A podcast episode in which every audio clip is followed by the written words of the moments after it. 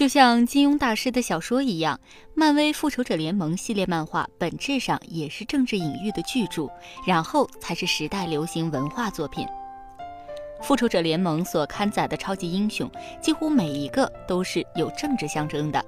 都代表着某种意识形态或者政治正确。当然，到了后期，很多英雄人物是反政治的，导致到了一定程度，反政治也成了新的政治正确。我们今天分别聊聊比较有代表性的几个人物和组织。美国队长，美式价值观输出大成者。复仇者联盟系列的主要作者包括斯坦李、杰克科比、西蒙等人，他们创造的这些英雄人物出场时间几乎和时代背景息息相关。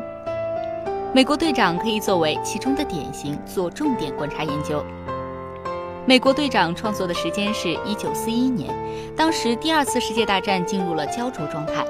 众所周知，对于二战美国的态度是模棱两可，伺机做大做强，坐收渔翁之利。在当时，美国内部关于要不要参加二战的争论喋喋不休，毕竟战争不是闹着玩的，要师出有名。有两位漫画家乔·西蒙和杰克·科比就此创造出来代表美式价值观、正义、光明、伟大、守卫世界的美国队长，并且安排美国队长带领美国士兵参加二战，投入到了解放全人类的光明事业之中。在漫画中，美国队长史蒂夫一拳打倒纳粹首领希特勒的一幕，激发了士兵打倒法西斯的信念，被誉为一个时代的经典。随后，珍珠港事件爆发，美国政府宣布加入反法西斯战争。就这样，在漫画中带领美国士兵打了几个胜仗，美国队长从民间英雄上升到了国家英雄。此后，美国队长漫画的这两位作者也投笔从戎，奔赴前线作战，把对战争的理解融入到漫画创作中来，进一步丰富了美国队长的人物形象。从参加二战直至胜利。美国队长一直是当时知名度最高的漫画英雄人物之一，影响了一代美国士兵。可以说，美国队长不怕牺牲，善于胜敌，一颗红心涌向着祖国。无论做人做事，永远伟光正，自然受到了民间和政府两方面的推崇。正如中国的那句老话一样：“飞鸟尽，良弓藏；狡兔死，走狗烹。”二战胜利之后，这个世界已经不再需要美国队长。美国队长刊物人气直转即下，似乎将要结束自己的历史使命。然而转机来了。上世纪六七十年代，因为肯尼迪遇刺、越战失利、水门事件等等一系列事件接踵而至，美国社会彻底被撕裂，民众已经不再相信政府，整个社会进入到了自我放纵的状态，性解放、吸毒、摇滚乐、垮掉的一代成为了这个时代的标签。在电影《复仇者联盟四》中，钢铁侠和美国队长穿越回了七十年代。斯坦李老爷子扮演的嬉皮士搂着一位金发美女，开车从军营路过，竖起大拇指喊出的那句时代的口号：“Make love, not war。”在这个时代，人民精神信仰已经坍塌，一切不值得信任，没什么值得去关注，只管放纵自我，活在当下。所以，反政治的英雄们就有了生存空间。这个时期，大量的英雄被创作出了，包括钢铁侠、蜘蛛侠、绿巨人、雷神、金刚狼等等。而美国队长也脱下了政治外衣，解除冰封，从美国政府训练出来的特工，转变为了按照自我意识自由行动的英雄。甚至到了后期，电影《美国队长三》的剧情，美国队长拒绝签署政府管控超级英雄的协议，站在了政府的对立面。这一点极具象征意义。就这样，反政治的美国队又一次因为迎合民众的政治正确，重新回归了大众的视野。黑寡妇，冷战美苏争霸时期的意识形态产物。上世纪六十年代，冷战阴云密布，彼时美国和苏联持续对峙，都在争夺意识形态的方向。美国当然认为未来属于资本主义时代，苏联则扩充自己社会主义的阵营。这个时候，黑寡妇登场了。黑寡妇在漫画中首次出场于1964年，是忠实于斯大林的秘密特工。接下来就是大家心知肚明，并且能够猜到结局的套路了。黑寡妇接受任务，打入美国社交圈，用美色诱惑科技人员，盗取技术机密，然后受到美帝美好的人和事的感染，叛变了斯大林，投入美帝的怀抱，为美国人战斗。黑寡妇的政治隐喻就在于赤裸裸地宣示了意识形态的对抗及结果：我是对的，你是错的。世界属于九头蛇，哦不，属于美国。了解了冷战对峙时期的政治背景，就不难理解苏联来的黑寡妇为什么在漫画原著中被黑得非常惨，污点斑斑；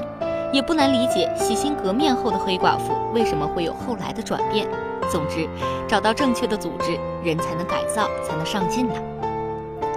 妇联组和黑人组，典型的美式政治正确。在美国讲政治正确绕不开女性和黑人，于是乎有了黑人的超级英雄黑豹，于是乎有了单挑灭霸的女性超级英雄惊奇队长。一九六三年八月二十八号，马丁·路德·金在华盛顿林肯纪念堂发表了“我有一个梦想”，由此升华了当时轰轰烈烈的黑人平权运动，黑人地位得到了前所未有的提高，全世界都在关注美国对待黑人的态度的变化。黑豹在一九六六年由此应运而出，成为政治正确的典型产物。值得一提的是，去年黑豹在全球上映后，打破了单人超级英雄最高票房纪录，并且获得了三项奥斯卡大奖。这样的成绩，并非简单的来自于复仇者联盟的巨大影响力，主要还是靠政治正确。在黑豹之后。复仇者联盟系列的黑人兄弟姐妹们越来越多，并且按照政治正确的套路，黑人几乎都是正面形象人物，反派都是白人为主，尤其是白人美国政客为主。黑人之外，女性就是另外一个层面的政治正确。复仇者联盟四高潮部分有一个女性英雄大集结的画面，你不是一个人，你后面还有我们，充满了极强的政治隐喻。灭霸集权的反思。上世纪六七十年代，勃列日涅夫苏联领导人开启收集无限宝石模式，一方面出兵捷克斯洛伐克，加强对东欧的控制；一方面向第三世界展开猛烈的扩张攻势，扩大对美国的攻势。由此，在上世纪七十年代，意欲消灭一半人口的灭霸正式在漫画中登场。相比其他邪恶的大反派，灭霸有很强的政治主张和配套的哲学思想，所以很容易蒙蔽。直到今天，还有人讨论灭霸是不是好人。在电影《复联三》中，灭霸的响指打成功之后，我们居然在电影院听到有人为灭霸欢呼，甚至有人认同吴木侯的观点，认为《复联三》是一个领袖为了宇宙可持续发展不辞劳苦为人民奔波的励志故事。在电影《复联四》中，当灭霸被钢铁侠响指打没后，我们也看到，并没有大快人心，反而心疼灭霸的呼声此起彼伏。社交网络上到处都有为灭霸打抱不平的人，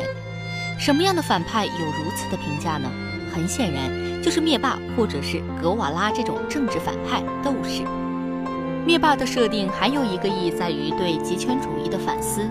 一个人如果把一切都掌握了，权力高度集中，那么他一定会自我膨胀，打打响指就可以轻易的决定人的生死。不管是谁，只要集齐了可以作为为所欲为的六颗无限宝石，小概率会变成天使，大概率会变成魔鬼。九头蛇讽刺政府被不法分子操控。自从上文提到的肯尼迪遇刺、越战失利、水门事件等等一系列事件之后，人民不再相信政府。我们可以留意一下。以后，美国好莱坞出产了大量揭露政府政客阴险嘴脸和政局处处被阴谋者把持的电影。九头蛇这个邪恶组织顺势而出。九头蛇是个什么组织呢？它的出现有什么意义呢？九头蛇的设定其实就是隐喻类似约翰逊涉嫌刺杀总统、水门窃听事件之类的证据黑幕。它讽刺美国政府中混入了不法分子和阴谋家，这些阴谋家操控国计民生，谋取私人利益。